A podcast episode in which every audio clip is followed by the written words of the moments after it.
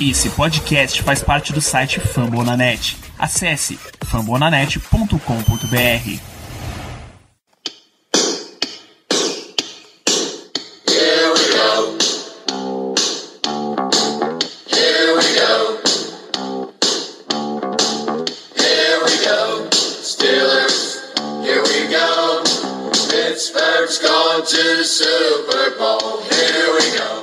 bem, pessoal, estamos começando mais uma edição do Black Yellow Brasil Podcast. Este que é o episódio 177 do seu podcast falando sobre o Pittsburgh Steelers para todo o Brasil, direto de fambonanet.com.br, do iTunes, do Deezer, do Spotify, ou este número 7 flamejante em neon no céu de Pittsburgh, acompanhado de um traço e um zero. Eu sou Danilo Batista, seu host mais uma pessoa invicta nesta semana de volta para fazer a condução deste programa, o que significa que eu não tô invicto, ao contrário dos Steelers, né?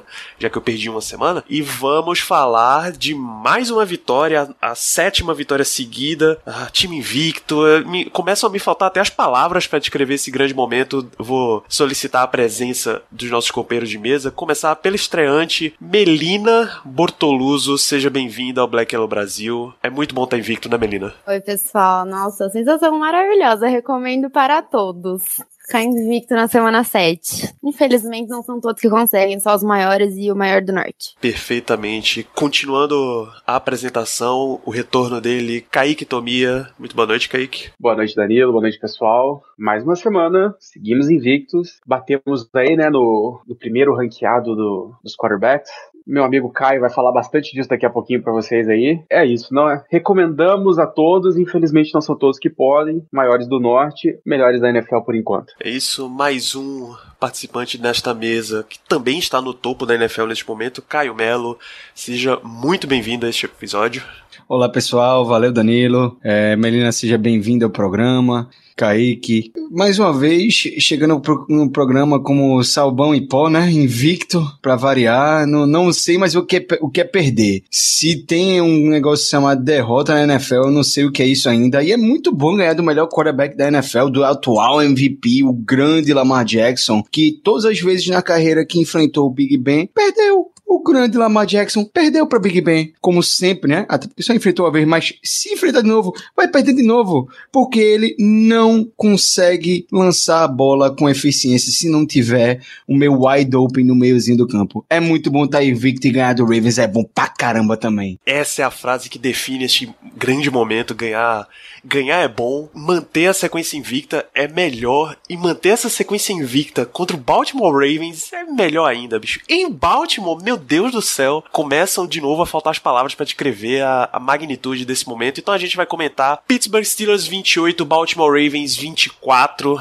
mais uma vitória, sétima vitória da equipe lá, dessa vez no M&T Bank Stadium em Baltimore. Vamos manter o clima positivo, porque afinal estamos 7 e 0 nessa temporada. E Melina, você tem o direito de dar o primeiro destaque positivo deste podcast. Olha, o meu primeiro destaque positivo não vai ser de jogador, vai ser do nosso querido Mike Tomlin. Porque, gente, primeiro que é, com essa vitória, ele bateu o recorde de vitórias para um quarterback, para um quarterback não, um head coach negro na NFL. Isso é. Ah, eu tenho muito orgulho de ser nosso head coach, da, da história do nosso time com a inclusão em cargos altos. E para mim, assim, eu não sei o que ele falou no vestiário, mas ele mudou completamente o jogo pro segundo tempo, que foi o que fez a gente buscar essa vitória. Então, para mim, ele é o máximo do nosso destaque positivo. Fora ele, Spillane tá me surpreendendo muito positivamente. Foi muito importante no, não só na, na Pick Six, né? Primeiro do Lamar Jackson, hora a hora, e para parar o jogo terrestre, que tudo bem que a gente não parou muito, mas ele foi muito importante, principalmente naquela quarta descida lá que a gente conseguiu parar a corrida do Lamar Jackson. E Twitch, né? Fazendo sec pra caramba em todo jogo, jantando o Lamar Jackson. Para mim, esses são os destaques positivos de ontem. Perfeito, Kaique. Deixa eu começar com você, citando exatamente o impacto de Mike Tomlin no jogo, inclusive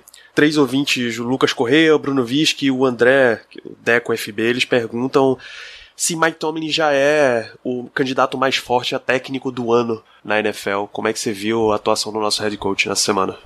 Eu digo que sem dúvidas, é, o Tomlin ele, ele, precisa estar nessa discussão e como favorito nesse momento. Né? Não é desse, não é de agora que a gente tem sentido como o Tomlin tem manejado bem esse time, né? Temporada passada, sem quarterback, com aquele tanto de problema de lesão, um ataque pífio, levou a gente a uma campanha ainda, um, um 8-8 ali, dá para chamar de, assim, praticamente histórico, e mostrou como ele é um ótimo técnico, né? Sempre muito criticado nas últimas temporadas, especialmente quando a gente enfrentava aí New England Patriots, sempre aquele papo, ah, out-coach, out-coach, precisamos de um técnico novo, precisamos de um técnico novo, e ficou evidente a bomba que ele estava segurando no vestiário com Brown, Bell, etc.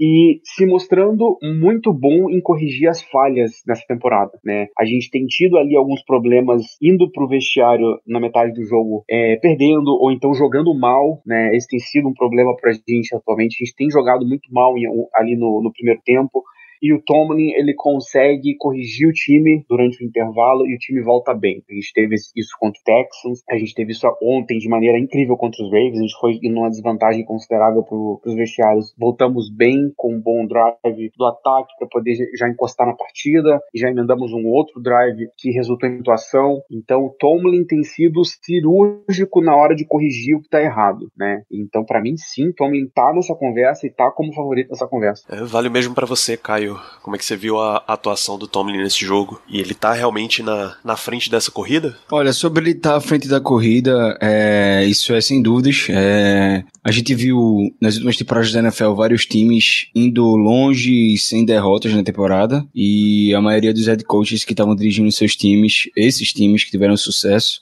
ganharam o melhor head coach do ano. Mike Tomlin, sem dúvida, é o melhor head coach na temporada da NFL atual. Existem sim outros head coaches que estão na conversa, mas sem dúvida Mike Tomlin está muito à frente de todo mundo no atual momento.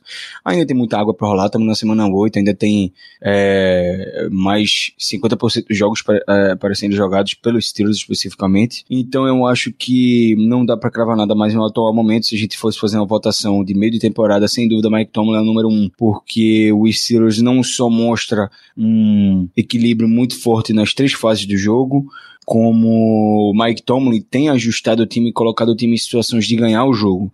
A gente sabe que o Steelers tem uma defesa que é muito promissora, tem tudo para ser é, uma defesa para anos e anos aí na equipe, botando o time é, em alto patamar, com talentos jovens que já estão mostrando muito potencial e muito valor mas nada disso teria acontecido se não fosse o Mike Tomlin juntando todas essas peças e fazendo as mudanças táticas, os ajustes nos intervalos que ele vem fazendo.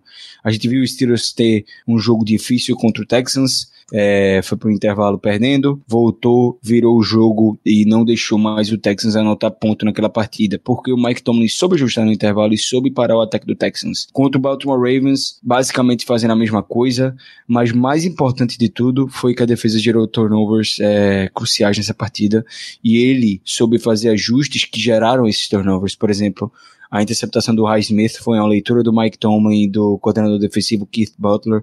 Fizeram no, durante o jogo, avisaram o High Smith no intervalo e numa jogada idêntica, numa chamada idêntica do Ravens, o High Smith teve uma postura diferente na mesma jogada e conseguiu a interceptação. Então, é questão de ajuste, o Steelers vem se ajustando bem defensivamente e ofensivamente, esse é o meu ponto, e também no Special Teams. Então, por isso que Mike Tomlin vem sendo é, o melhor head coach do ano, por muito. Não só pelo desempenho do time, mas também pela sua capacidade de ajustar, reinventar e colocar o time em posição de ganhar jogo quando é necessário. Perfeito, só completar a informação que a Melina deu, o Tomlin é o maior head coach minoritário até, não não só afrodescendente, mas de qualquer minoria que seja na NFL, são 140 vitórias. O antecessor, o último portador desse título era Tony Dungy, que foi exatamente quem, colocou, quem iniciou essa carreira do Tomlin. Tomlin era treinador de defensive backs para a equipe do Dungy. Então é simbólico até nisso essa vitória. Tô, tô, com vocês também. Ele também lidera essa corrida. Voltar para você, Caio, com o outro destaque até que a Melina passou é, o Mario Anderson, o Eric Andrade e o J. Júnior também levantam esse destaque. Você falou de turnovers e a gente precisa falar da, da Pick Six Spillane e da partida como um todo que ele teve. Mais um jogo enorme de um jogador que era esperado só um desempenho ok, e aí ele me sai do jogo com aqui uma interceptação, dois passes desviados, 11 tackles totais, 10 solo e um fumble recuperado e um tackle for loss gigante a partida de Spillane novamente. Inclusive, é por isso que ele é a capa desse podcast. Gigante, gigante, partidaça do Spillane. É, a gente sabe que não foi bonita a partida de ontem. A defesa não teve a melhor partida do ano. A gente cedeu muitas jardas. Porém, o que o Spillane fez ontem foi colocar o time, colocar o ataque em situação de ganhar o jogo. Primeiro, primeiros pontos anotados no jogo foi da pick six do Spillane, é, numa jogada que ele dropou numa cobertura em zona no meio do campo. É, o Lamar Jackson fez o que ele faz de melhor, que é lançar interceptação é, quando ele faz a leitura errada e ele faz muita leitura errada. E essa, eu sinceramente, eu vi, revi, revi o replay. Ele lança um passe no, ali. Não, não deu para ter certeza se era um slant ou se era simplesmente uma, uma hit ou, ou uma uma, comeback route ali no meio do campo do. Não era nem o Duvernay, era o camisa 11, não sei nem o nome do wide receiver, era um dos últimos wide receivers do host deles ali do depth chart. E ele fez um lançamento pro rapaz que o Spillane tava cobrindo na zona e o Spillane tinha a vantagem sobre ele, o Spillane tava quase na frente dele é, no lance. Realmente o Lamar Jackson deu de brinde a interceptação pro Spillane, que teve seus méritos de estar muito bem posicionado, de fazer a leitura e reajustar, se reposicionar no campo. É, até dá pra ver que ele reposiciona os quadris para poder fazer a jogada explosiva, faz interceptação e vai correndo para touchdown, uma pick six fácil, entregue de graça pelo Lamar Jackson. E o Spillane, jogador da qualidade que vem mostrando ser, obviamente que não ia deixar isso passar, né? Quantos anos a gente viu essa defesa dos Steelers desperdiçar esse tipo de jogada, interceptação, cair no colo e a pessoa sequer conseguir fazer a recepção. E o Spillane com uma jogada muito especial que começou, assim como a gente começou contra o Cleveland Browns, é, no outro empate de divisão com a pick six do Minka, a gente começou esse jogo agora contra o Ravens, dessa vez o Spillane conseguindo a pick six.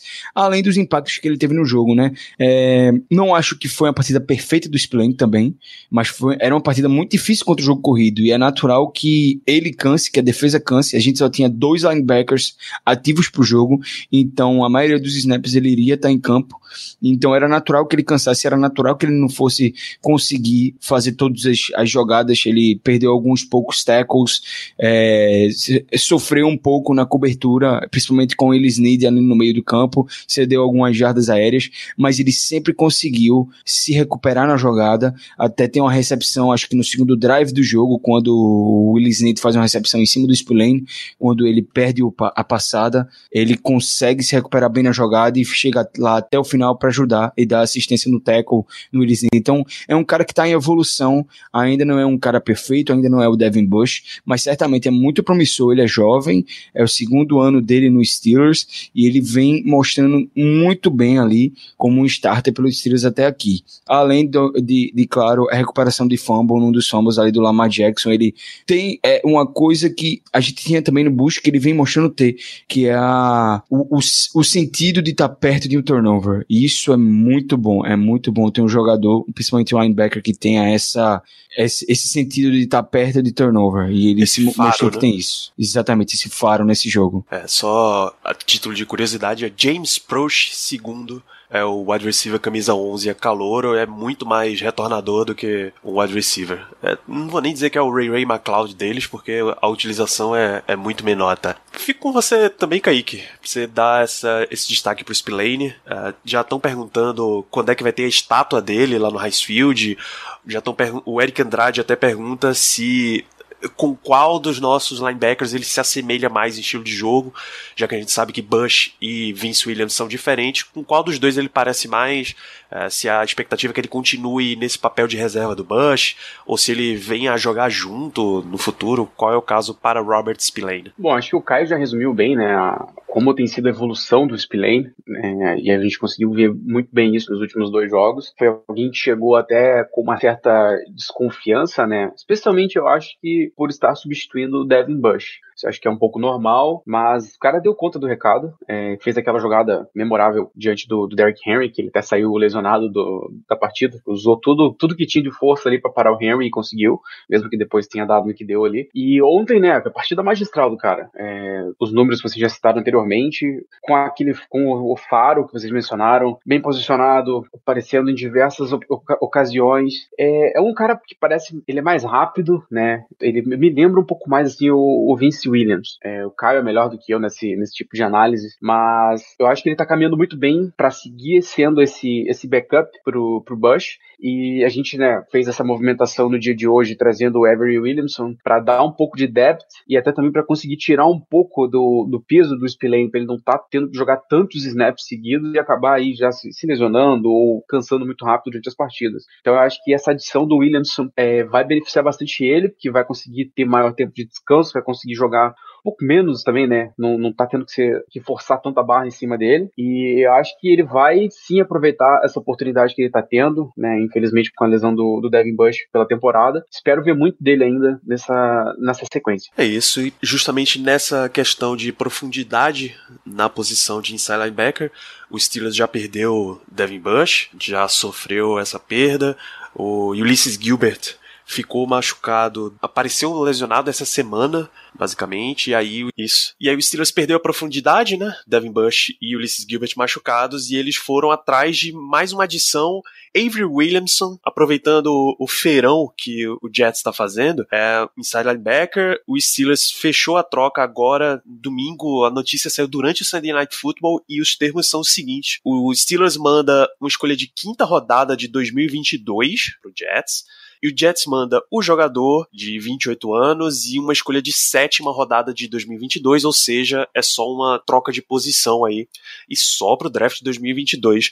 O contrato do Williamson, ele tava para expirar nessa ou na próxima temporada, essa, essa parte junto Essa temporada acaba agora no final de 2020, ele vai ser um unrestricted free agent no final de 2020, no início de 2021, New League Year no caso. E o salário dele, é, eu não sei se você tem aí, mas eu, é, se eu não me engano é 1.8 87 milhões é, que o Steelers vai dever a ele pro resto da temporada, Danilo. É um salário muito pequeno para um veterano com muita experiência na posição. O Steelers se deu muito bem nessa troca. Pois é, é um gasto bem reduzido até para uma para uma posição que você precisa e para você vai pagar pouca coisa para meia temporada de um jogador, caso o Steelers não ache que deva renovar depois. Vamos lá, é uma adição necessária, né, pontual, é, já tinha sido comentada até mesmo por vocês anteriormente quando aconteceu a lesão do Bush, é, era o necessário, né, tinha que ser feito até na, durante a, o nosso podcast com, com Dave Bryant, ele mencionou que talvez que muito provavelmente não faríamos nenhuma movimentação, mas ao que tudo indica, a comissão técnica identificou que era necessário ter um depth nessa posição, não dá para ir apenas com o Spillane em um grande momento, a gente sabe que a NFL é sempre uma, uma caixinha de surpresa nesse ponto. É, gosto muito da adição, barato, né, pelo mais da metade, temos metade da temporada pela frente ainda, como você mencionou, Danilo. É uma boa adição pro nosso plantel, vai ajudar bastante ali na, nessa rotação em onde a gente ficou muito desfalcado com a, com a lesão do Bush, e espero que dê muito certo isso daí porque tem tudo para manter o nível da nossa defesa como tá agora e só só somar. É isso, ele só para completar a questão de estatísticas, são o próprio site do Steelers divulgou seis jogos como titular pelo Jets em 2020, 59 tackles, incluindo 36 tackles solo, três passes desviados e uma interceptação. É, assinou com o Jets em 2018, 120 tackles em 2018 e não jogou em 2019 porque teve uma ruptura no ACL ainda na pré-temporada, ou seja, ele entrou para essa temporada bem fresquinho, né? Ele passou um, um, ano inteiro sem jogar em recuperação e agora tem seis jogos já tá no ponto. Bom, Avery Williamson veio pra gente nessa noite, né? De graça, por uma, uma escolha de quinta rodada do draft de 2022. E eu acho que ele vai agregar muito pra nossa defesa, porque ele é muito bom nos tackles, né? Ele tem bastantes por ano, uns 50 mais ou menos. Tava dando uma olhada aqui. E aumentar a rotação, né? Porque a gente tem uma boa rotação em todas as, todas as partes da nossa defesa, mas linebacker a gente tava um pouco precisando disso com a saída do Bush. E agora o Spillane vai poder descansar um pouco, né? Eu acho que foi uma troca incrível pra gente. Perfeito, então é sempre bom ter melhorar a rotação. Para mim, o melhor dessa história inteira dessa troca é que é o Steelers que tá se vendo como um contender, tá? um time que vai brigar por grandes coisas nessa temporada. Afinal, um time 7-0 tradicionalmente se posiciona como um time que vai brigar forte. Você tem um time que se vê assim e age como isso, tá? Ele faz uma troca para melhorar o seu próprio elenco, gasta muito pouco do, do futuro, porque uma escolha de quinta rodada do outro draft ainda, a gente não sabe nem qual é a situação que o time vai estar tá para saber se isso, isso vai ser significativo, mas aviso logo, dificilmente isso é um, um valor muito alto.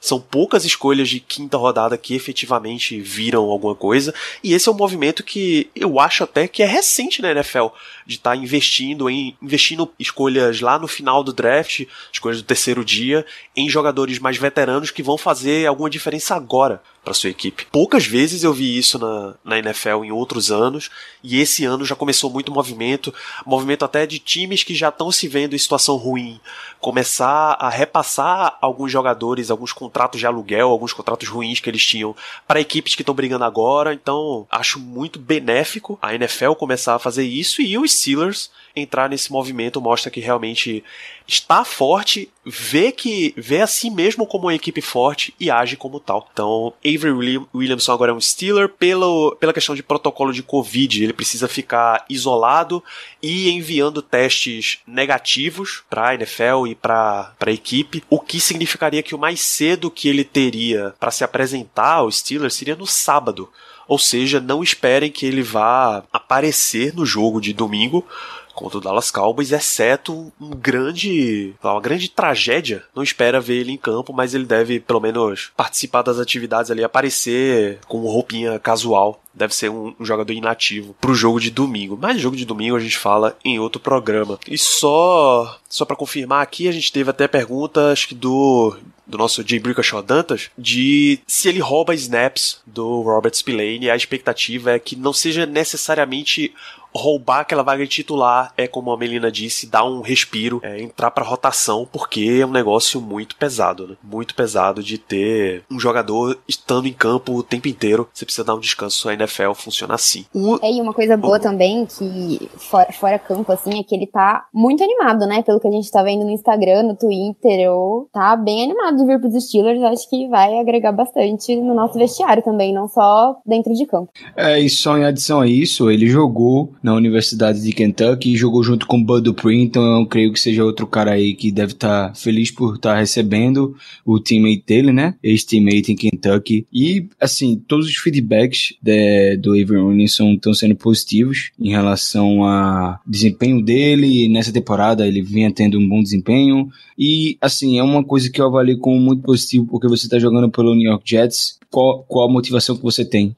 E ele vinha sendo dos pilares da defesa, ele tá tendo 90,5% de snaps, ou seja, tá em campo basicamente em todos os snaps defensivos. É, em 2018, no ano que ele teve uma temporada muito boa, é, ele teve 99,7, se eu não me engano, foi 99,5 dos snaps defensivos ali na defesa do Jets que jogava ele e CJ Mosley. CJ Mosley lesionou, ele assumiu ali o, o, o, o, meio do campo, assumiu o green dot da defesa e foi o cara é, responsável por ter um ponto de sucesso até naquela defesa no final da temporada. O Avery Williamson é, um, é uma boa adição para a defesa dos Steelers. Eu gostei muito da adição quando foi anunciada. Eu acho que ele não tira a vaga do Spillane também, como disseram aí o pessoal. É, para depth, para a gente ter tranquilidade na posição. E é um cara com experiência e que tá na idade que os Steelers fariam um move para tentar buscar o jogador para agregar ao time. Exatamente. Vale ressaltar que acho que na, na Free Agency que ele assinou com o Jets, que foi 2018, eu e Caio estávamos pedindo bastante contratação de jogador no nosso QG. Bastante mesmo, assim. E esse foi, o, esse foi o ano que a gente pegou é, John Bostic, né? Foi. Foi o ano que a gente pegou o John Bostic e, não ficou, e ficou sem, nem draftou, perdeu o Rashawn Evans no draft. É, para Tennessee. E, acabou, e não draftou nenhum linebacker. Acabou que a gente ficou até frustrado porque teve que jogar aquela temporada com o Vince Williams e o John Bostic, que se eu não me engano foi até pro banco durante a temporada, que ele não jogou muito bem. Pois é. E é, foi, foi, um ano, foi um ano difícil para defesa dos Steelers como geral, aquele ano ali de aquela temporada de 2018. Pois é. E aí agora ele chega pro Steelers dois anos depois, mas veio Isso, isso é que é o principal. E eu vou usar a carta do, da quantidade de jogadores do Jets que acabaram de sair das garras do Adam Gaze. E, aliás, não só do Jets, né? Jogadores que saíram das garras de Adam Gaze o gênio ofensivo Adam Gaze e se destacaram na liga. Tá uma quantidade bem, bem razoável. É capaz até do Jets dar, um, dar uma subida meteórica assim quando, quando ele for demitido e a gente, todo mundo que acompanha a NFL espera que ele seja demitido a qualquer momento. Entre as perguntas dos nossos ouvintes, tem mais uma que vai, tem mais duas na verdade que vai para um lado positivo. O Christian, ele pergunta, ele pede pra gente comentar sobre a Zeia Bugs, Kaique, e mencionando que ele jogou bastante, inclusive que com a rotação que a gente acabou tendo, tendo que usar, Bugs manteve o nível bem alto ali na linha defensiva. A linha defensiva tem sido um ponto forte dos Steelers. Então eu queria que você falasse sobre a Zeia Bugs. Então, né, mais uma, uma lesão que a gente acabou tendo ontem, né, do Tyson Alualo, e o Bugs precisou ser mais acionado. É, vale destacar, né, que ele não fez um bom primeiro tempo, muito longe disso, e foi dominado ali na, pela linha ofensiva do, dos Ravens. É, fomos pro intervalo naquela desvantagem, como a gente mencionou anteriormente, o Tomlin conseguiu corrigir algumas coisas e parece que o Bugs foi um dos caras que foi pode ter sido o foco da conversa do vestiário, porque ele volta para o segundo tempo é, um outro jogador, né, decisivo ali, fazendo algumas jogadas, algumas jogadas pontuais, como aquele, a, aquele para o Lamar ali numa corrida pelo meio, já próximo à, à end zone, ele sai muito bem da marcação do center do, dos Ravens e consegue parar o Lamar, e sem dúvida um dos nossos destaques positivos de ontem, principalmente né, na, na parte do segundo tempo, como sempre, a gente conseguiu voltar muito bem para a sequência do jogo, e gostamos muito do que vimos, né, no geral, é, dá para elogiar bastante o trabalho do Bugs ontem, ganhou aí um. Não tanto com um elogio, né, do, do Tomlin, mas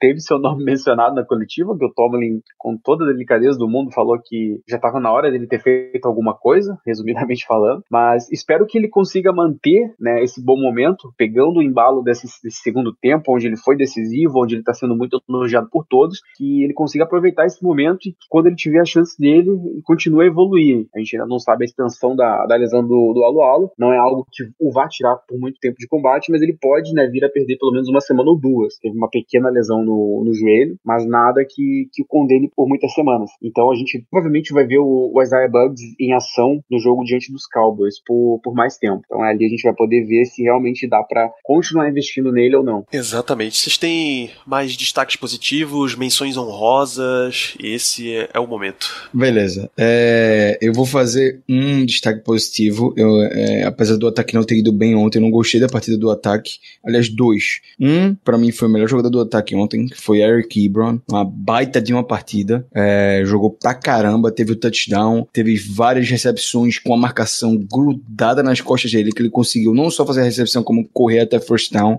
Uma baita partida do Eric Ebron. No início da temporada, a gente viu muita gente questionando se ele realmente ia chegar para ser bem usado ou não pelos Steelers. Foi muito bem usado ontem. E o meu outro destaque positivo do ataque, para é, felicidade de Melina, que é o, o, o, o protegido dela, Juju Smith-Schuster, jogou pra caramba ontem. Muito, muito bem. Jogada que ele deveria ter ganho 5 jardas, ele lutou por mais 5, 6, 7, até mais. Muito físico, muita força assim, mostrando o que é a AFC, AFC North Football, né? Esse jogo físico, esse jogo de força, de luta pra, de, até pela última jarda no campo que você possa conseguir ganhar. Quase fez um touchdown numa jogada que ele era pra ele ter ganho o quê? 10 jardas, ele ganhou 17 na jogada. Jogou muito bem, Juju jogou muito ontem, foi dominante quando precisamos dele, ele foi muito bem. Eu vivi pra ver o Caio falar bem do meu menino Juju, adulto agora, né?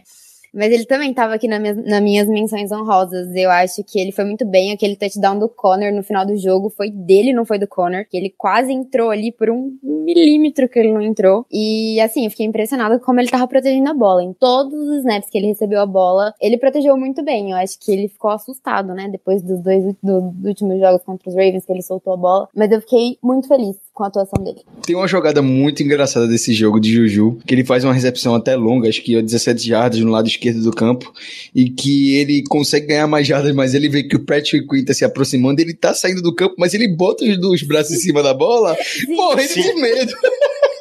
Como que vai? Sai daqui, essa bola é minha. Ele sai de campo todo encolhido com a bola protegida para não sofrer o fumble. Eu fiquei coitado, velho. Esse cara sofreu tanta crítica nesse, nesse tempo que ele realmente escutou. E, e é uma melhora, isso querendo não é uma melhora. É de alguém que escutou a crítica que melhorou com que, com que foi passado a ele. Então, é, tem que ser dado esse destaque positivo a Juju, principalmente o amadurecimento dele.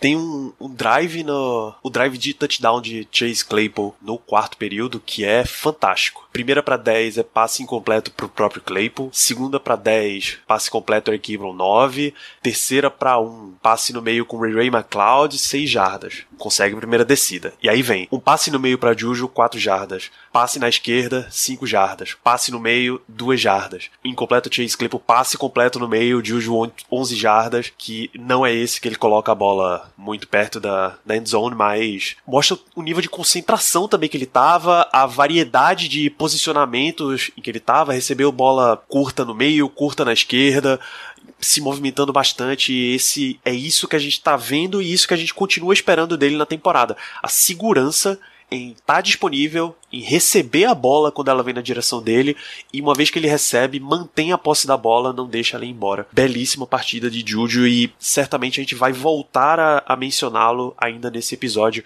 mas eu, a gente acabou te interrompendo, Kaique. Não, meu ponto era justamente sobre o Juju também, né, esse destaque desse amadurecimento dele, como vocês mencionaram anteriormente. É, essa jogada foi muito engraçada, mas como falado, mostra uma uma evolução, uma preocupação maior, né, com o momento. Ele sabia que ali era um momento crucial da partida e que ele não poderia se dar o luxo de errar. Então, assim, ele sacrificou um ganho que ele poderia ter, ele poderia ganhar mais ali umas 4, 5 jardas, talvez se ele forçasse, mas ele já tinha entendido o avanço, ele já sabia que ele tinha passado o que ele precisava, então ele preferiu não, não tentar avançar mais, mas garantir que a bola continuasse com a gente para a gente dar sequência no bom momento. Isso é muito legal de ver, porque como a Mel mencionou, o Caio mencionou, é, ele teve umas jogadas que marcaram muito ele negativamente, né? E, e, nessa temporada a gente tem sentido ele numa energia diferente, uma pessoa, um jogador diferente, mais sério, mais focado. E tá muito bacana de ver o Juju evoluindo dessa forma, essa mudança que sofreu. A gente está se beneficiando muito disso e vai continuar se beneficiando muito disso, porque é um cara que pensa totalmente no coletivo, ele pensa totalmente no time. E é esse tipo de jogador que a gente está precisando. Curiosamente, é o tipo de jogador que qualquer franquia minimamente séria na NFL vai querer também. Todos ficarão de olho para saber o destino contratual de Juju Smith-Schuster. Acho que a gente passou por todos os pontos positivos que vale mencionar aqui. Vamos, como esse jogo foi completamente recheado de, de drama, foi aberto até literalmente a o último segundo. Então vamos mencionar aqui destaques negativos da partida e vai com você mesmo, Kaique. Seu primeiro destaque negativo. Acho que negativo num todo, é, eu não vou colocar a nossa defesa, é, a questão do jogo corrido e tudo mais, porque a gente sofreu uma perda considerável logo no começo e a gente sabe como isso pode afetar um, um game plan, né? Nossa DL tem sido muito boa, muito sólida, sofreu essa perda, cara, isso até você ajustar isso é complicado e às vezes você não consegue fazer isso dentro da mesma partida que está numa temporada, né? Então, assim, é, eu, o, meu, o meu destaque negativo dessa vez é pro ataque como um todo, por conta desse primeiro tempo tão inefetivo, né? Não fizemos absolutamente nada no primeiro tempo enquanto ataque. O Big Ben ontem estava mal no primeiro tempo e aí a gente sabe que é ele que está sempre ali tocando o barco. Então, se ele vai muito mal, de certa forma, o restante da unidade também vai. É, nosso jogo corrido não acabou não entrando muito bem ontem também, né? Somente 48 jardas terrestres, 15 tentativas de corrida, 47 jardas para o Conner, uma tentativa e uma jarda para o McFarland,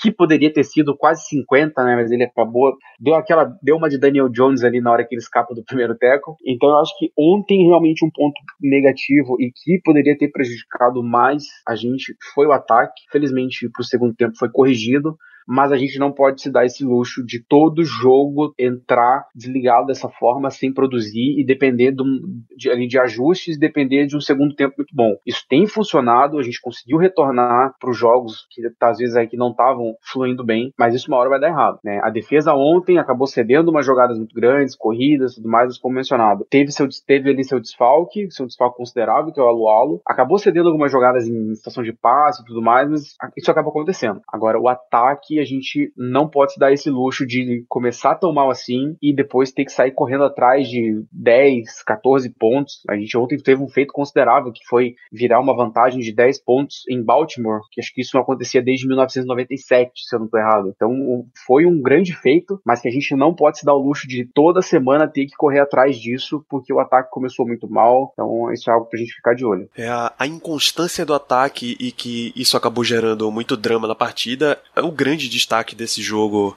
aqui nos comentários dos ouvintes. O, Danta, João Vitor Barros, Alexandre Dinés, Gabriel Cerqueira, todos eles perguntam o que é que o ataque precisa fazer para jogar melhor. Eu vou passar para você, Caio. Qual é o motivo dessa inconstância? É, a gente não vê grandes lesões, a gente tem que ressaltar a qualidade do Ravens. O que é que aconteceu nessa partida? Ressaltar a qualidade do Ravens. Pô, a defesa do Ravens, eu acho que vai ser a mais difícil que a gente vai enfrentar nessa temporada. Vai ficar entre Ravens e Colts, talvez o Bills aí entre na conversa também.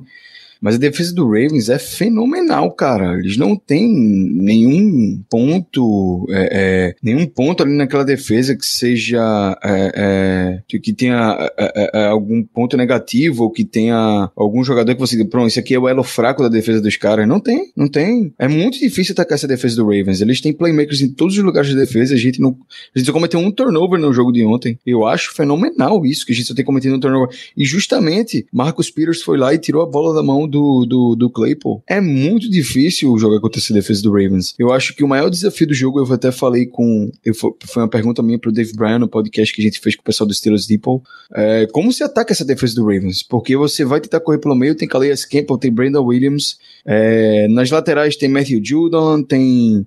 É, é, que inclusive fez um ótimo favor pra gente no jogo de ontem, sendo expulso porque deu um murro no árbitro, inteligentemente. Maluco. Genialmente ele conseguiu é, fazer isso. Yannick Ngakwe, né? Yannick Ngakwe, Matthew Judon, tem Tyus Bowser, tem Jalen Ferguson, tem muita gente, tem Patrick Quinn, off the ball linebacker também, que é um excelente rookie até aqui, muito provavelmente vai ganhar um prêmio de melhor rookie do ano. Tá jogando pra caramba, pra caramba mesmo. É, pô, velho, assim, consegui até um sec no Big Ben ontem. É um jogo que o ataque precisa se adaptar à defesa, e foi como o Big Ben e Mike Tomlin falaram é, na, na conferência pós-jogo. Eles chegaram pro jogo e o adversário teve uma semana de preparo a mais que você. Então eles estão uma semana pensando como eles vão parar o que você tem de básico que você faz no ataque.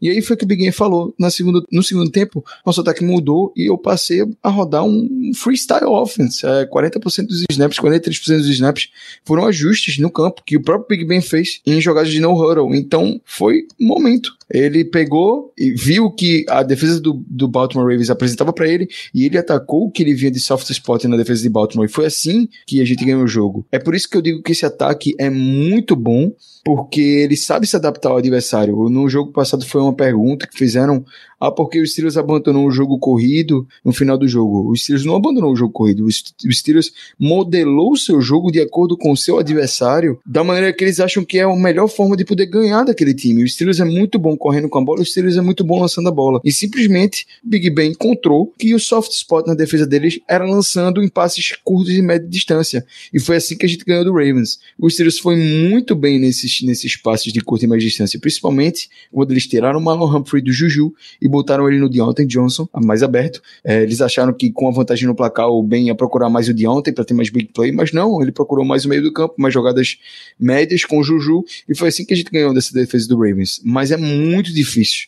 Eu acho que a OL ontem fez uma partida incrível, porque é muito difícil você estar tá preocupado com é, com Tyus Bowser, com o Calais Campbell, com Brandon Williams, com Matthew Judon por parte do jogo, com Yannick Ngakwe, com Jalen Ferguson, com Patrick Quinn, em quase todas as jogadas de passe, um pass rush fenomenal vindo e eles chamam muito a blitz. É uma defesa que chamou muita blitz ontem. E o Steelers soube atacar esses chamados de blitz, soube atacar a defesa do Ravens.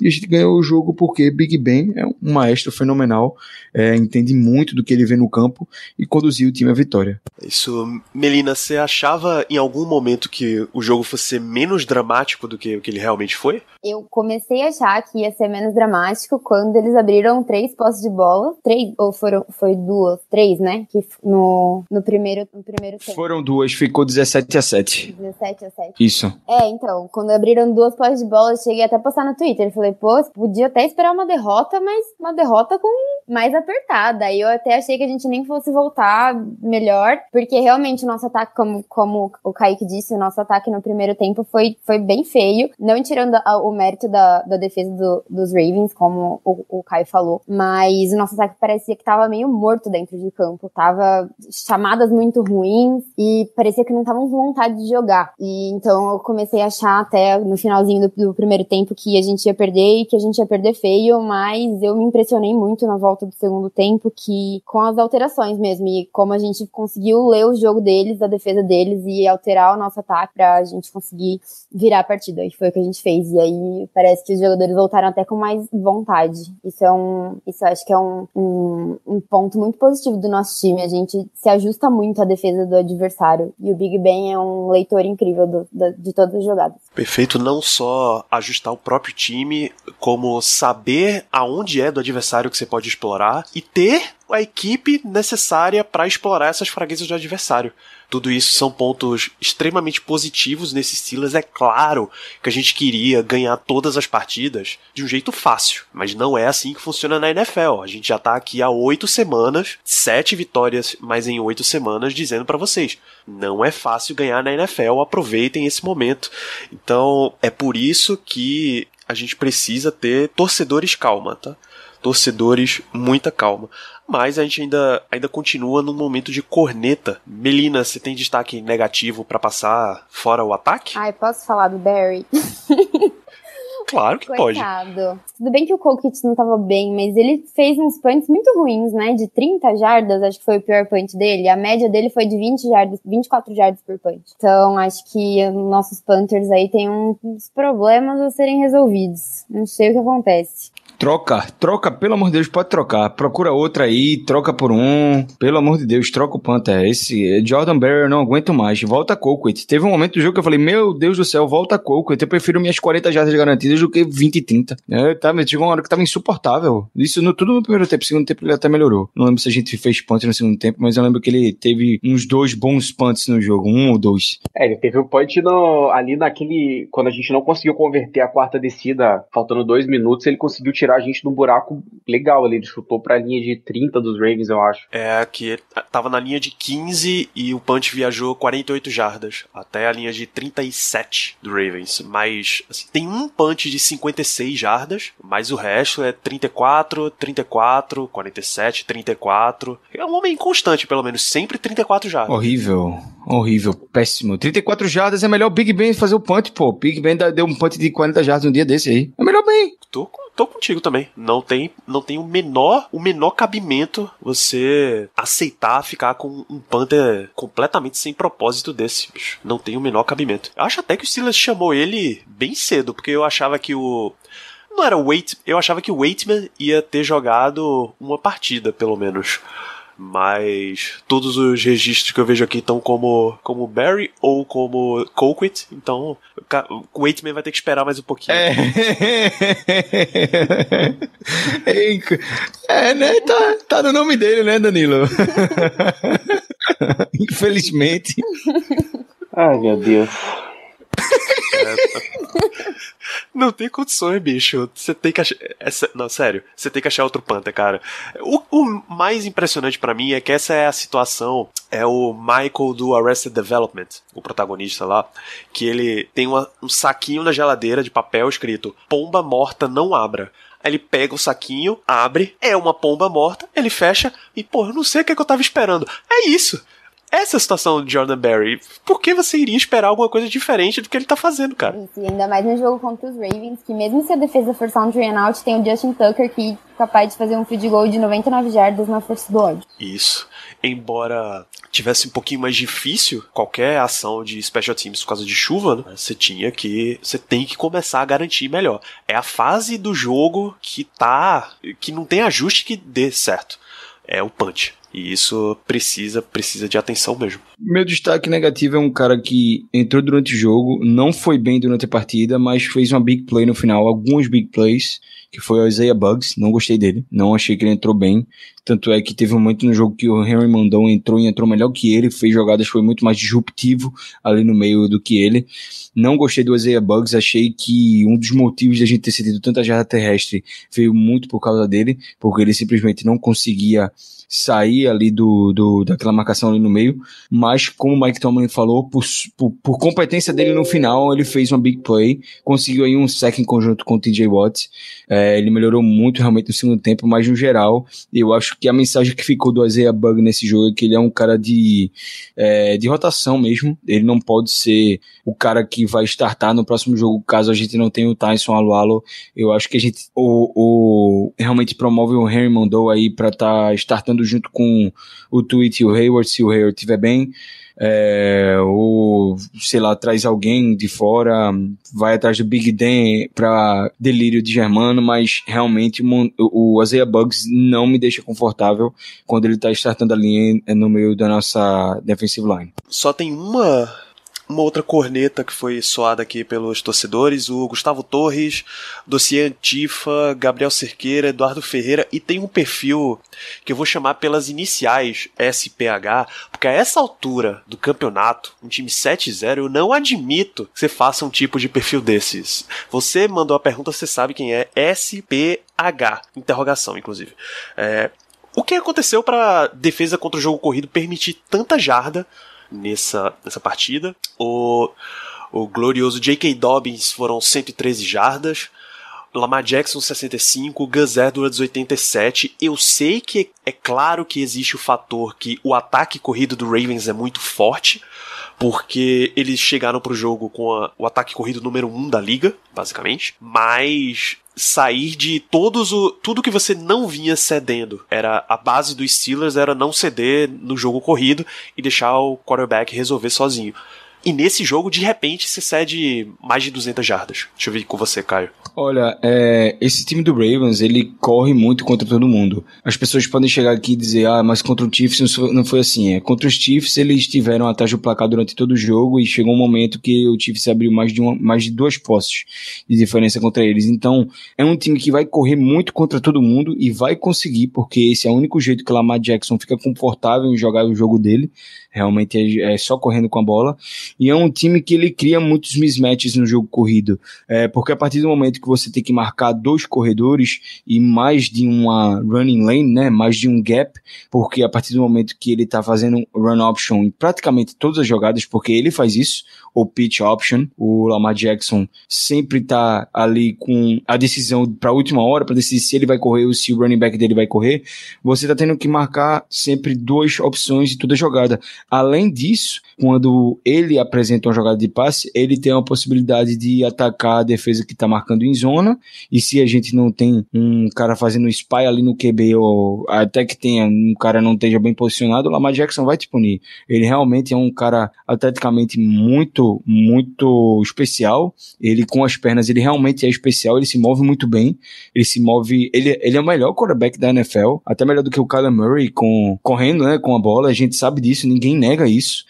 É, a questão é que a gente não se colocou na posição de ter que forçar ele a lançar a bola durante o jogo inteiro. Eles estiveram na frente do placar durante muitos momentos do jogo, e isso fez com que eles se sentissem confortáveis em correr com a bola, e principalmente ali naquele drive final do jogo, é, onde eles podiam, poderiam ter virado o jogo, eles podiam ter virado e não conseguiram, é, por causa daquele fumble do Lamar Jackson dentro da, da red zone foi um, um, um, drive que eles correram muito com a bola. Eles tiveram um passe longo pro Duvernay, mas antes disso eles correram muito com a bola, porque eles simplesmente tinham espaço para correr com a bola, porque eles estavam numa distância muito pequena do placar, com o relógio a favor deles, tinha oito minutos ainda no relógio, eles podiam correr com a bola, eles tinham espaço para isso, a defesa do Steelers já estava cansada, e assim, é uma mentalidade de água mal... É, é, é, água mole, pedra, pedra dura, tu bate até que fura. E uma hora a gente não ia conseguir segurar. A gente perdeu o, o nosso melhor defensor pelo meio da, da linha defensiva, que foi o Tyson Anuado muito, no, muito cedo no jogo. Quem entrou não entrou fazendo um trabalho tão bom. Os linebackers estavam cansados no jogo. O, eles tinham três corredores é, com a bola o tempo todo, sempre é, martelando a nossa defesa. Três, quando eu digo, eu tô contando Lamar Jackson, Lamar Jackson, Gus Edwards e J.K. Dobbins. Então eram três caras que nenhum dos três passou de 15 corridas de jogo, então eram três corredores descansados, correndo contra uma defesa que jogou todos esses snaps cansada. Então é um time que vai correr assim contra todo mundo na liga. A gente viu o Ravens ganhou de blowout do Browns, o Ravens ganhou de, de blowout de, ah, sei lá, praticamente todo mundo que eles jogaram. Todos os times do Bengals. Simplesmente no final do primeiro tempo, a gente que acompanha a rodada por rodada, a gente vê que no final do primeiro tempo o jogo tinha acabado. Contra o Eagles, eles tinham. É, foi parecido com o nosso no final do primeiro tempo. Blowout total. Era para ter ganho sem maiores dores de cabeça, só que o Eagles conseguiu fazer um comeback ali, sobreviver no jogo, assim como conseguiu no jogo da gente. Então é, é, é, um time que vai conseguir correr muito contra todo mundo. Não importa que a defesa dos Steelers é melhor contra o jogo corrido ou uma das melhores da NFL contra o jogo corrido. A gente não vai conseguir segurar. O importante é conseguir estar tá na frente deles do placar e forçar a Lama Jackson a lançar a bola em situações, ainda que pontuais. O Kansas City ganhou deles, fazendo eles lançarem muito no segundo tempo. A gente ganhou fazendo ele lançar em momentos pontuais. E ele não consegue lançar. E foi assim que a gente ganhou. Perfeito, vamos pro bloco de perguntas da audiência. Tem umas perguntas perguntas meio abertas aqui que estão muito interessantes. Deixa eu ir com você, Melina. Lucas Correia pergunta, baseado no que está rolando no resto da NFL e no nosso desempenho, você gosta das chances dos Steelers em pegar a seed 1 da AFC? Eu gosto muito. Eu não sei, para falar a verdade, como tá o calendário dos Chiefs, tá? Que eu acho que agora é o nosso maior concorrente para essa seed 1. Mas o nosso calendário agora facilita bastante. Nossos próximos três jogos são bem tranquilos. E acho que agora o mais difícil que a gente vai ter é contra os Bills, contra os Colts, que também não vai dar pra bobear. E claro, o contra os Ravens em, é em Thanksgiving, horário nobre. Mas em casa, né? Então acho que a gente tem uma vantagem. É... Gosto muito da nossa chance pra Seed 1, mas como eu falei, eu não sei como tá o calendário dos Chiefs, que vai ser uma pedrinha no nosso sapato. Mas seria muito importante a gente pegar esse 1, porque só um time vai descansar, né, nos playoffs. Ó, oh, sobre o Chiefs, só para passar aqui o cenário, eles perderam pro Raiders, eles jogam contra o Raiders em duas semanas. Eles ainda jogam nessa temporada com o Buccaneers, ainda jogam contra em Tampa, ainda pegam o Saints, jogam em casa, pegar é em, ah, é em New Orleans, verdade. E vão pegar também, ah, sei lá, se vai ser um jogo difícil para eles, o Dolphins e o Chargers. Porque o Dolphins vem em uma ascensão, não sei se vai ser um jogo complicado para eles, mas o Chargers eu acredito que vá, porque o Chargers está em ascensão, está jogando muito bem, e o Herbert quase ganhou deles é. três semanas atrás. Eu não sei, no Herbert eu não sei se eu ponho muita fé para ganhar dos Chiefs, mas nos Dolphins a defesa dos Dolphins jogou muito bem nessa semana. Se o ataque entrar, principalmente o ataque aéreo, acredito que tem a chance sim. Então, olhando aqui pelo que você falou, eu tô olhando aqui também a tabela, o calendário deles tá um pouco mais complicado que o nosso. Tá, tá bem, tá. Eu acho bem mais complicado que o nosso. Agora, é, eu senti falta de você falar, menina, que a gente tem um jogo dificílimo contra o Cleveland Browns na última semana, tá? Eu tô com medo desse jogo. Ai, gente, não quero falar pra não zicar, mas ai, Baker Mayfield é muito ruim. Esse, esse daí, o, o destino tá, tá resolvido, quer seja é. para saber se a gente vai ter que entrar pesado ou, ou entrar levinho. Eu não vou dizer por que, que a gente entraria pesado nesse jogo, não. É, então. Isso depende de como a gente vai estar tá nossa, como vai estar tá as nossas vitórias e as vitórias dos Chiefs para ver se a gente vai precisar ganhar ou se a gente vai poder poupar alguns jogadores. Mas eu acredito que vai ser em casa ainda, né? Vai ser bem mais tranquilo do que foi o primeiro. E olha que o primeiro foi bem tranquilo. Não, esse eu acho que é em é Cleveland, não? É em Cleveland. Ah, é em Cleveland. Cleveland. Opa, é, eu vou dar uma boa prediction. Vai ser Mason Rudolph versus Miles Garrett Bowl. Bicho, não, não brinca não. É, vamos. A próxima pergunta pra, vou para você, Kaique ela veio do Jay Brickashaw Dantas e ele quer saber se essa é a melhor defesa que o Steelers tem desde aquela que foi campeã em 2008.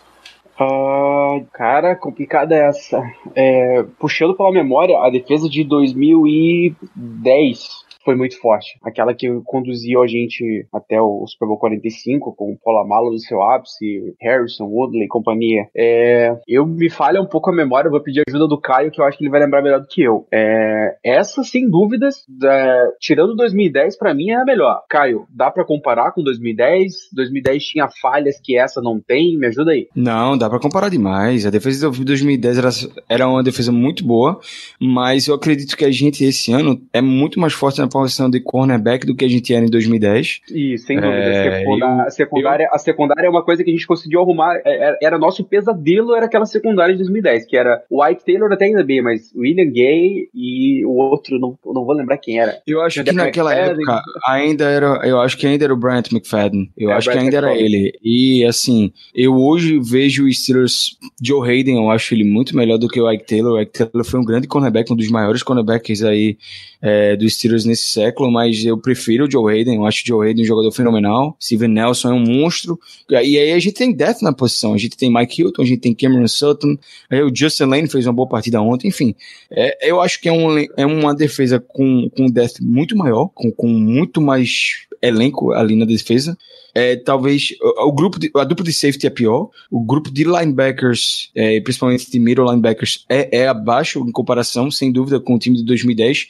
Mas a DL, eu acho a DL tão boa quanto, se não melhor. É, os corners e a secundária, no geral, ali, se não tiver no mesmo nível, é melhor. Porque a gente tinha Troy Polamalu e Ryan Clark, sendo dois baita jogadores. Respondido em dose dupla, a pergunta do, do amigo ouvinte. Perfeito. E Caio, Thiago Fernandes elogia bastante aqui a evolução de Deontay Johnson, o, o que tem mostrado Chase Claypool nessa temporada fora o fumble, a maturidade do adulto John Sherman, vulgo Juju, e ele queria saber, vou passar para você, o tamanho do impacto de Ike Hilliard nesse grupo de wide receivers.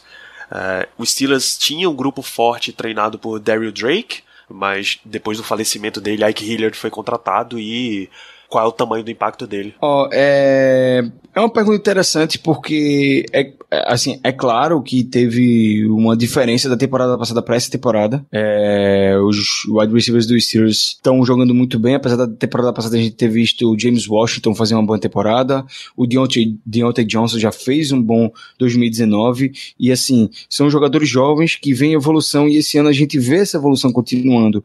Eu não vejo exatamente o impacto é, do, do, do positional coach, do Ike Hilliard, é, como algo ensurdecedor, algo fenomenal, porque a gente tem muito talento. Eu creio que ele está conduzindo muito bem o grupo posicional de wide receivers, mas a gente tem muito talento na posição, e isso já é meio caminho andado, assim, ele tem a faca e o queijo na mão. E ele vem fazendo um bom trabalho, isso é inegável, os wide receivers estão muito bem. Como você citou, o Claypool ontem sofreu um fumble, terminou o jogo com suas é, é, 30, 40 jardas e um touchdown. E assim, confiança, jogando muito bem. Juju, do ano passado para esse ano, com certeza tem, tem dedo, dedo do, do Hilliard nisso. É, é, é o fato de que Juju simplesmente recuperou a confiança que tinha, se preparou muito bem para a temporada e vem demonstrando uma maturidade que eu não vi o Juju ter nos anos anteriores. É, sinceramente, eu não vi. E o James Washington é, é, continua em evolução também. O Deontay Johnson também continua numa evolução. E eu acho que a gente achou um bom, um, bom treinador para conduzir o trabalho que o Daryl Drake vem fazendo. Perfeito, gente. Passamos por muitos, muitos tópicos nesse programa, a tal qual o, a partida aí contra o Ravens foi um podcast bem recheado e bem atribulado, todo tipo de emoção a gente já teve. A gente, para partir para as nossas considerações finais, eu queria dizer o seguinte.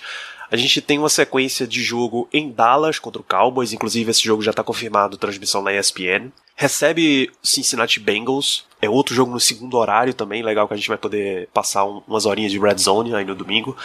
Depois vai a Jacksonville para enfrentar o Jaguars antes do jogo da quinta, o do Thanksgiving contra o Ravens. Então são três jogos que eu não vou dizer pra vocês que são jogos ganhos, não existe jogo ganho, basicamente não existe jogo ganho na NFL, tirando Chiefs e Jets essa semana que a que Vegas estava colocando, sei lá, 20 pontos de, de linha lá pro Chiefs. Você teria que apostar que o Chiefs faria mais de 20 pontos de diferença para poder ganhar a aposta. E o Chiefs fez, inclusive. Então, tirando o Jets, que tá muito peso morto essa temporada, não tem jogo ganho. A gente já viu o tanto de emoção que a gente passou. Porém, Estamos em 7-0 a gente precisa reforçar o pedido de todas as semanas aqui para você acalmar, tá? Para você aproveitar este grande momento, faça sua dancinha da vitória depois de, principalmente depois de ganhar do Ravens. Então, vamos reforçar o movimento na My Steelers, tá? Vamos ter uma semana de paz aí aproveitando que estamos os últimos invictos e é com essa que eu peço as considerações finais sua Melina Nama Steelers. Muito obrigado por esse episódio. É, são três jogos que dá pra gente ficar 10-0, né?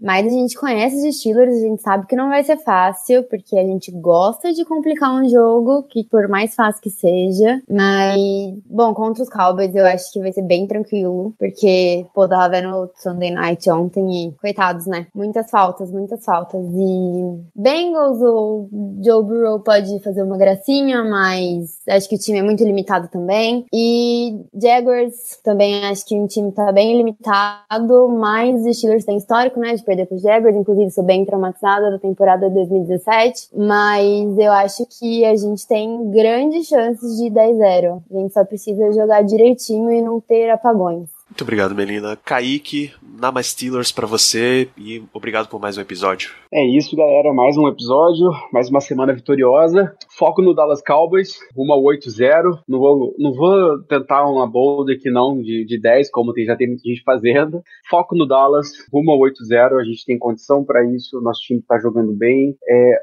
a equipe do Dallas está fragilizada devido a lesões e tudo mais. Então, assim, é, espero que a equipe mantenha o foco, que a preparação seja levada a sério, como se fosse o Ravens novamente, como se fosse o Chiefs. Manter a seriedade e a gente vai conseguir, vai continuar conseguindo os resultados. Here we go. Caio Melo, Namasteelers para você também, muita paz e obrigado por mais um episódio. Valeu, Danilo, valeu, pessoal. Sempre um prazer estar aqui no podcast. Se preparar bem para essa semana do Dallas Cowboys, eu não acho que é um time que se negligencia. A rivalidade Steelers Cowboys vai de muitos e muitos anos. A gente já se, já se enfrentou várias vezes no Super Bowl. Então, é, é, se eu não me engano, foram três vezes Steelers e, e, Cowboys no Super Bowl, se não me falha a memória. Duas vitórias dos Steelers, uma vitória do Cowboys. Não é um confronto fácil, nunca é um confronto fácil contra o Cowboys, tá? Aí eles podem vir para cá com o Danucci, com o Andy Dalton, para cá que eu falo em Pittsburgh que não vai ser um confronto fácil, não espero um confronto fácil. A defesa dele jogou muito bem ontem contra o, o, o, o Eagles, forçou quatro turnovers. É, eu não sei quantos turnovers a gente forçou, não lembro quanto a gente forçou contra os Eagles na partida da gente esse ano, mas não é uma missão fácil. Aldon Smith tá tendo uma ótima temporada. É, Trav, Trav, Travion Diggs teve duas interceptações ontem, eles estão contando com a volta dos cornerbacks dele, o Antonio Miller, o, Antonio Miller não, desculpa, o Anthony Brown tá jogando muito bem lá por eles também, é, a dupla de linebackers está saudável, que são dois baita linebackers, o Lethan Vander Esch e o é, Smith, né, é, acho que Jalen Smith, isso, ele é muito bom linebacker, a DL deles vem fazendo uma temporada até boa, de Marcus Lawrence, enfim, não vai ser um jogo fácil, não achem que tá ganho. Eles ainda têm Ezekiel Elliott, Amari Cooper, Michael Gallup, é, todo mundo saudável. É, a OL deles está muito fragilizada, é aí que eu acho que a gente vai ter que atacar para conseguir ganhar esse jogo contra o, contra o, o Dallas Cowboys. Mas nada vencido, jogar sério, que a gente tem muita chance de ganhar esse jogo sem sustos. Mas a rivalidade existe existe e a gente sabe que o, o, Dallas não vai fazer, não vai deixar essa vitória vir fácil pra gente, não. Então é isso, pessoal. Vamos ficando por aqui com esse Black Yellow Brasil Podcast, deixando sempre essa mensagem de paz para você, torcedor. Namasteelers para você que está em casa. E deixar também os recados de sempre. Acessa fambonanet.com.br barra Black Yellow Brasil. É o, o é, é o site que hospeda o nosso podcast, entre outros 47 programas falando de NFL, NBA, MLB, NHL. Então tem muita coisa por lá. Você que gosta de esportes americanos, continua acessando. É, recomendar para você seguir as redes sociais, arroba BlackYellowBR e arroba, arroba no Twitter e no Instagram, o canal no Telegram, pt.me barra. Tá? Tem uma reação pós-jogo do Ricardo, que infelizmente não teve aqui com a gente essa semana. Esperamos que na semana que vem ele volte. Tem uma reação dele pós-jogo que é fenomenal, é catártica e resume tudo o que aconteceu nesse jogo, tá? Recomendo bastante que você siga lá o canal no Telegram e continue acompanhando, porque a gente tá com um nível de produção altíssimo. Continuem recomendando para seus amigos para que a gente continue alto em rankings, continue chegando para mais torcedores. A gente tá bem, tá com a audiência que só cresce. Claro que a campanha do Steelers ajuda, mas o apoio de vocês é fenomenal. A quantidade de perguntas e elogios que a gente recebe quando abre a caixinha de perguntas pro podcast é sempre muito alta. A gente agradece de todo o coração o carinho que vocês têm pelo Black Yellow Brasil, tá?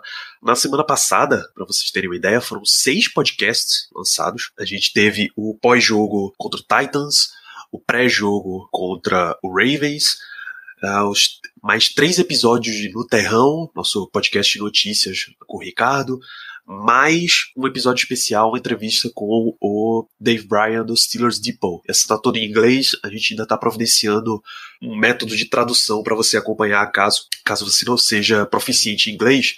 A gente está dando um jeitinho para que você consiga acompanhar, mas está o conteúdo na íntegra lá. Então, pô, acompanha, acessa, recomenda para que a gente chegue para mais e mais pessoas. A gente volta ainda essa semana com o episódio no Terrão. O Ricardo deve, deve chegar com vocês nessa terça-feira e com o episódio de pré-jogo contra o Dallas Cowboys uh, mais perto do fim de semana. Um grande abraço a todos vocês e até lá.